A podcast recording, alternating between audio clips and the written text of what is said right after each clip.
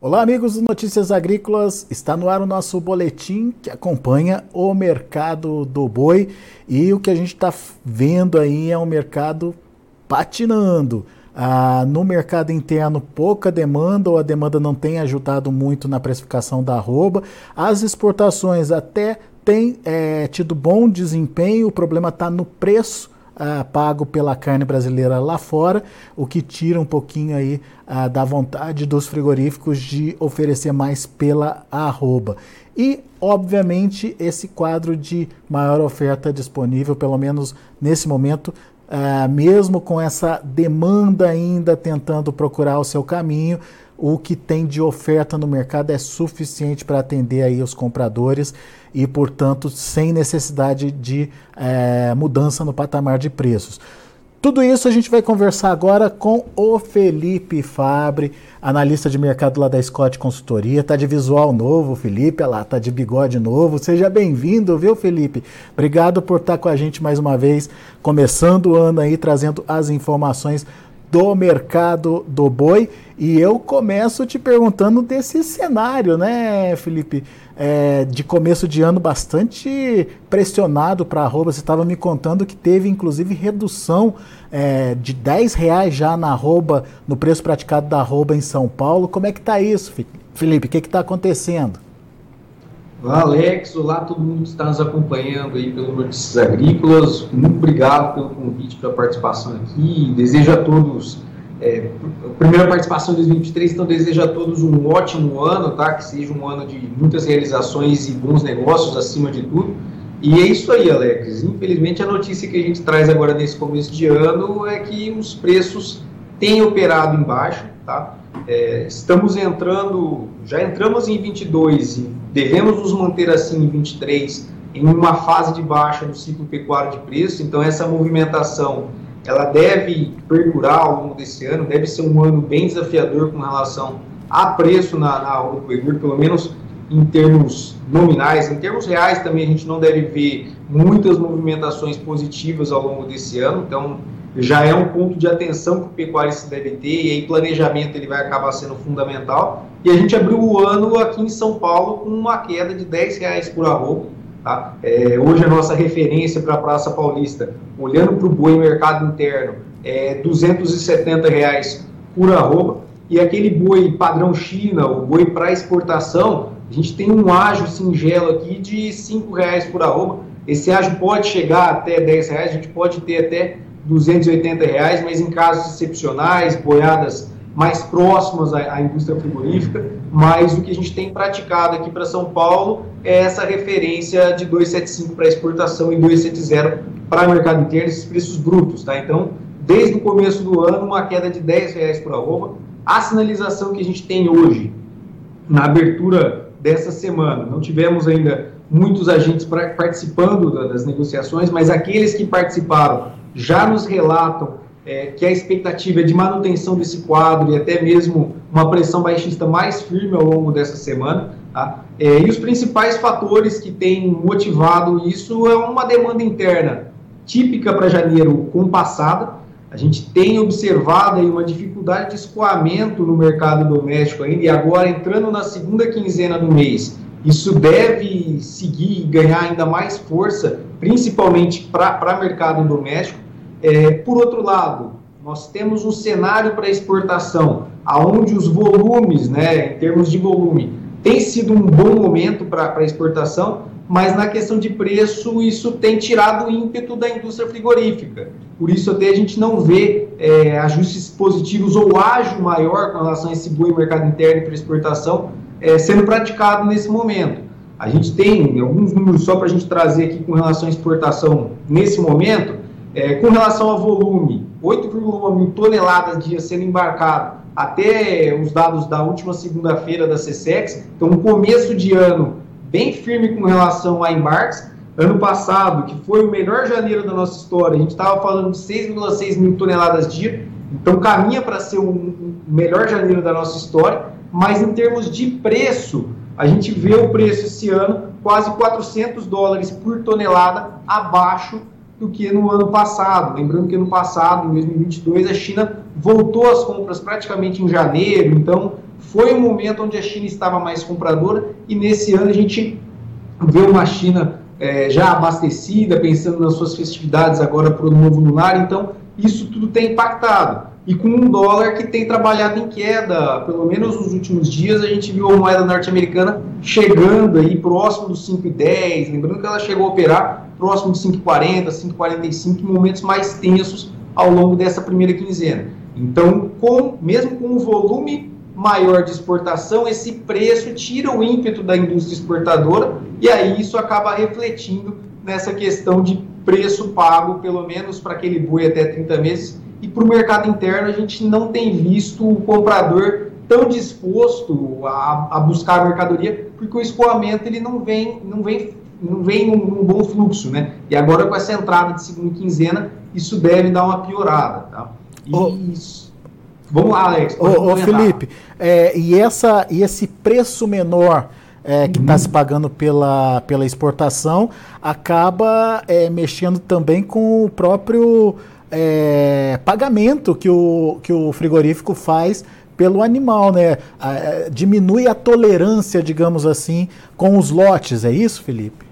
Exatamente, esse é um ponto importante que a gente tem que destacar, Alex. Nesse começo do ano, uma coisa que a gente está sentindo bastante é uma, entre aspas, tá, penalização em alguns momentos. Ah, eu tenho um lote padrão China para negociar. Cheguei, entreguei minha boiada e dentro do, da inspeção ali, no, no, no pós-abate, se aquele animal, se há algum animal que ele não classifica-se como boi China, acaba havendo até um, um deságio em algumas unidades de quase 30 reais por arroba, se já estiver dentro da linha de abate.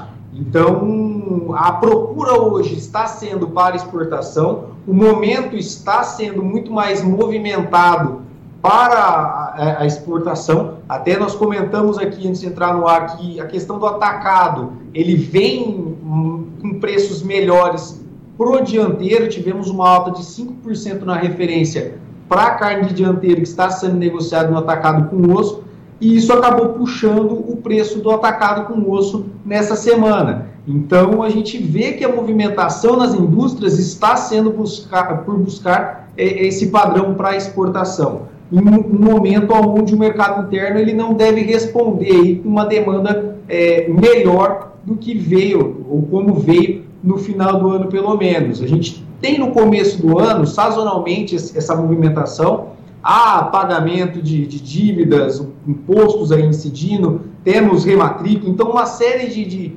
é, fatores que acabam tirando o ímpeto por compra pelo consumidor doméstico e a exportação ela tem sido agora uma válvula de escape importante e isso está levando os frigoríficos a procurarem mais essa boiada com padrão exportação nesse começo do ano. Só que como esse preço para negociar a carne no mercado internacional vem mais frouxo, isso não permite que esse ágio que a gente tem entre a, o boi, mercado interno e boi exportação, ganhe um espaço maior para ser negociado, porque acaba reduzindo a margem, esse preço menor da carne sendo exportada é, abaixo do que foi no ano passado, por exemplo. Por isso, um frigorífico mais criterioso aí na hora de é, pagar pelo animal. É, e isso, no final das contas, reflete no preço da arroba, como o Felipe já trouxe aqui para gente. Agora, Felipe, daqui para frente, quais seriam os fatores de atenção? O que, que a gente precisa entender? Para onde o mercado precisa ir para que realmente a gente tenha mudança é, consistente aí do, do cenário? Olha, Alex, eu acho que a gente tem que olhar para esses três principais drivers que a gente acabou de citar, né? Três principais fatores. Primeiro, o aspecto da oferta.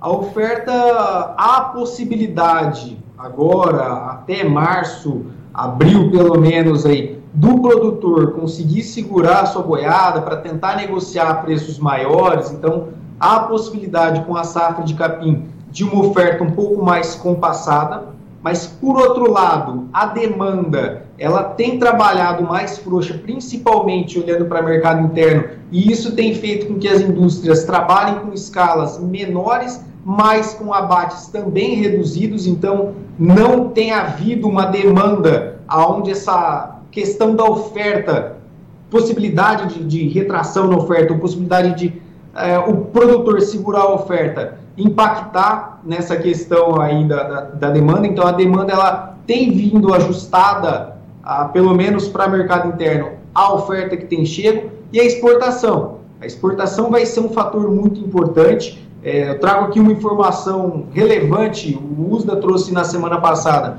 atualização com relação à expectativa de demanda por carne no mercado internacional e reviu alguns números com relação à China.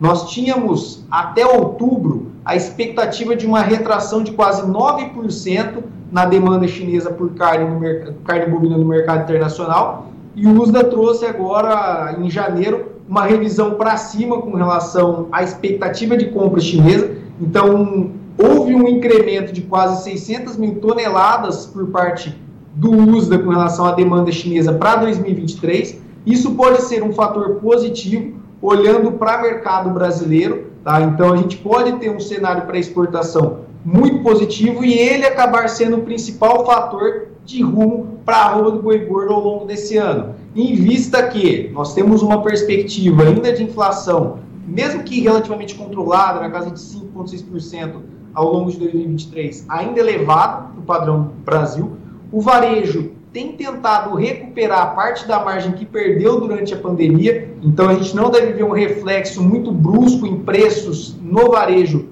para o mercado doméstico.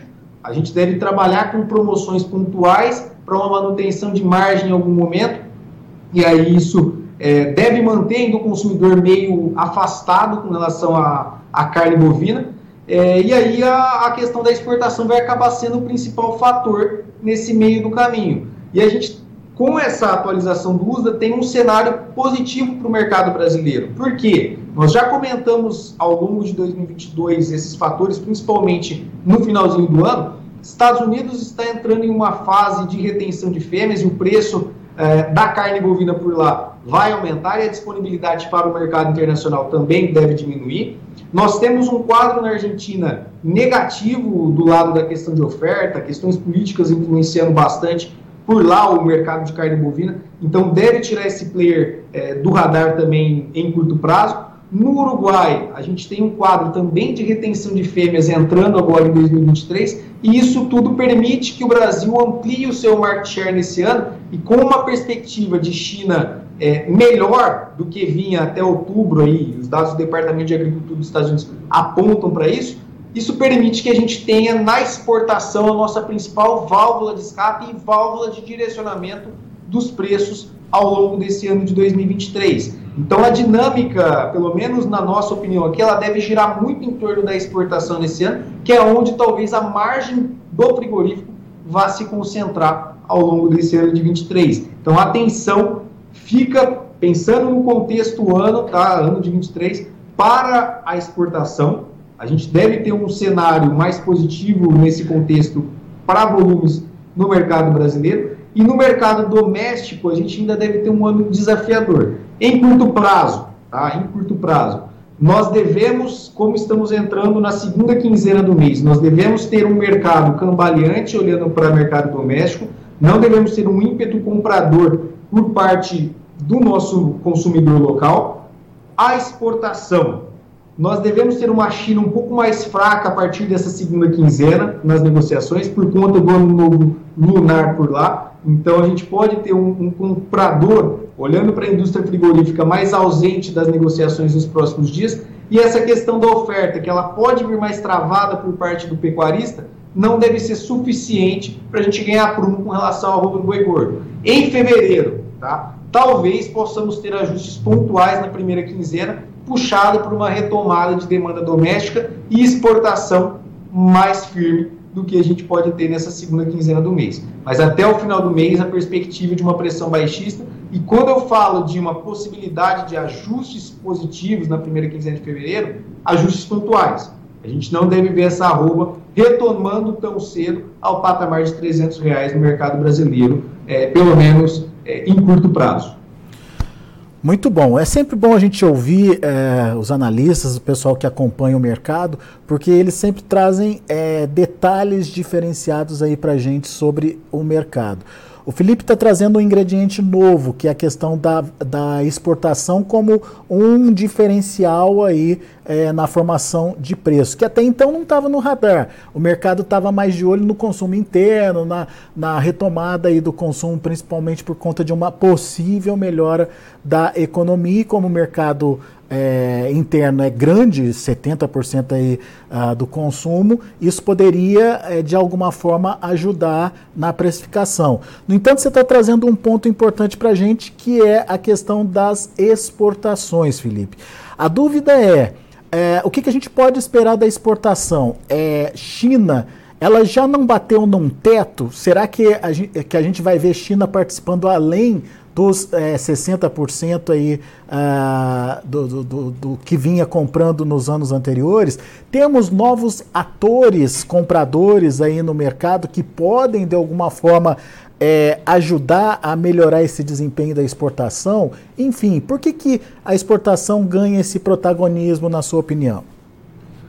Olha, Alex, a questão de precificação, tá? Precificação de exportação. A China ela vai seguir tendo seu grande peso de, de cerca de 60% aí da nossa exportação deve continuar indo para o mercado chinês. Por que, que eu digo que China deve ser um agente importante ao longo desse ano? Com essa política de Covid-0 sendo baixada por lá, a gente pode ter uma melhora com relação ao consumo na China e essa demanda já vem puxada agora pela expectativa do USDA.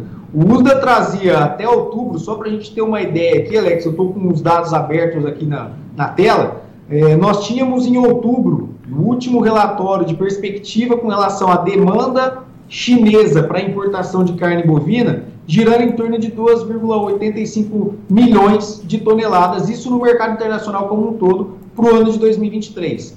Agora, em janeiro, com essa revisão do USDA, com essa expectativa de melhora no consumo chinês, a gente partiu para um incremento de quase 675 mil toneladas nesses números, com a expectativa de quase 3,5 milhão, milhões de toneladas a, a, serem compradas no mercado internacional pela China.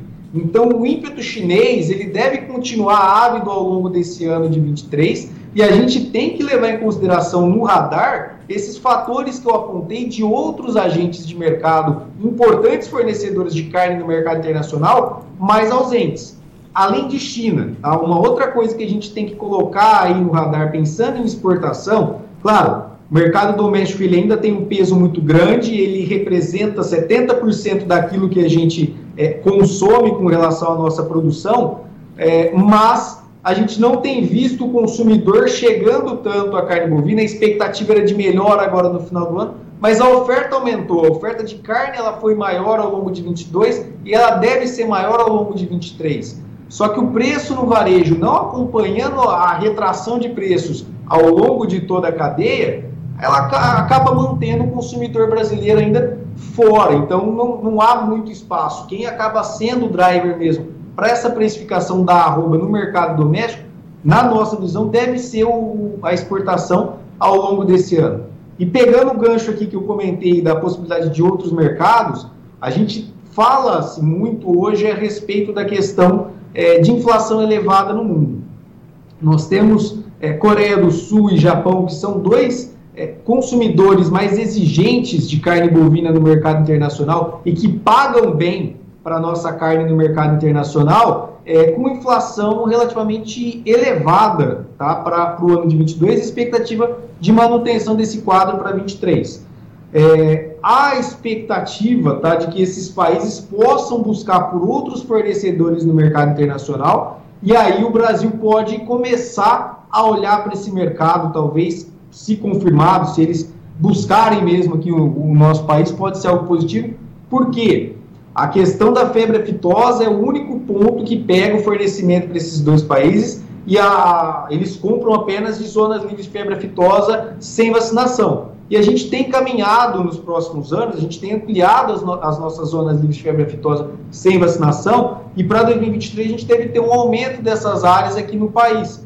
E aí, com essa abertura de novos mercados, com Japão e Coreia do Sul, por exemplo, chegando, a gente pode ter uma alavancada com relação a preço e o mercado externo, mais uma vez, sendo um dos principais fatores. É claro, isso aqui é um fator de especulação, a China ela compõe ainda o grande fator para a precificação de exportação. E o ponto positivo é essa revisão para cima na, na demanda chinesa por parte do Departamento de Agricultura dos Estados Unidos e os outros fornecedores no mercado internacional mais ausentes. Isso deve ampliar o market share do Brasil, principalmente olhando para a China. A China, com uma compra mais ávida no mercado internacional, o Brasil, como tendo a China como seu principal parceiro, acaba se beneficiando e esse, esse fator pode favorecer essa questão de preços maiores em determinado momento ao longo desse ano para ouro boi gordo. Mas não vejo aí como uma explosão para preço, a gente deve ter um quadro esse ano de um mercado bem cambaleante e talvez no segundo semestre um prumo um pouco maior, principalmente pela entre safra de capim. E, e, considerando que os Estados Unidos está é, dos dois lados aí, né? Tá como um fornecedor que, tá, que tem problemas no fornecimento por conta do, do ciclo pecuário de deles lá. lá. É, e um possível comprador, um ampliador de compras do Brasil, que a gente já viu isso acontecer no ano passado, né? Exatamente. Ano passado, os Estados Unidos teve uma participação relevante até com relação às compras, foi um dos cinco principais compradores. Só que questão de preço, Alex, quem acaba definindo mesmo é ímpeto chinês. Se o comprador chinês vem com mais avidez, vem pagando melhor ou pagando mais próximo do que pagava dois, três meses atrás, na casa de 6 a 6,5 a 6,5 mil dólares a tonelada, isso acaba influenciando diretamente no ímpeto é, da indústria compradora. Tá? Então, os Estados Unidos ele pode até ser uma válvula de escape ao longo desse ano, mas na questão de precificação, é a, a China ela acaba tendo esse peso até pela sua participação. Então, acho que o principal fator positivo do lado da exportação é essa revisão pelo Departamento de Agricultura dos Estados Unidos na expectativa de importação chinesa, que pode beneficiar o quadro para o mercado brasileiro. Legal. Muito bom, muito boa análise, Felipe Fabre, mais uma vez, trazendo novidades aqui para a gente, é, mais temas para a gente colocar aqui na nossa pauta de discussão. Obrigado, viu, Felipe? Volte sempre. Alex, muito obrigado. Estamos sempre de portas abertas aqui, a qualquer hora, a qualquer momento. Um abraço. Valeu, grande abraço para você, até a próxima. Tá aí, Felipe Fabre, da Scott Consultoria, analisando o mercado mercado internacional começa aí a ter grande relevância, ou pelo menos aumenta a sua relevância aí na formação de preços, é, principalmente por conta de volumes a serem comprados ao longo de 22 e uma análise que muda um pouquinho desde que o USDA, é, em seu relatório recente, é, colocou que a China vai ampliar as suas compras de carnes, de proteínas animais aí no mercado internacional. Então, isso muda um pouquinho a configuração, o contexto, a necessidade chinesa esbarrando aqui ou, ou caindo aqui uh, no Brasil como um tema importante, principalmente por conta do Brasil ser um, um dos grandes, o, o principal fornecedor de carne bovina lá para a China.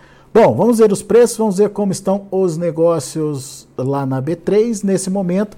A gente tem o um mercado pressionado. A gente tem fevereiro a R$ 278,75, queda de 0,38%.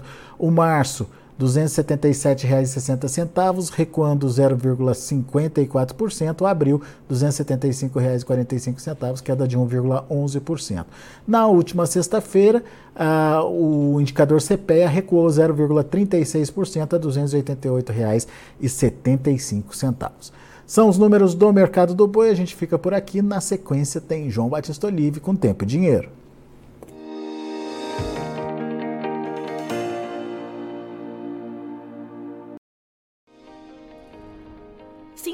Nossas mídias sociais no Facebook Notícias Agrícolas, no Instagram arroba Notícias Agrícolas e no nosso Twitter arroba Notiagre. E para não perder nenhum vídeo, não se esqueça de nos acompanhar no YouTube e na Twitch Notícias Agrícolas Oficial.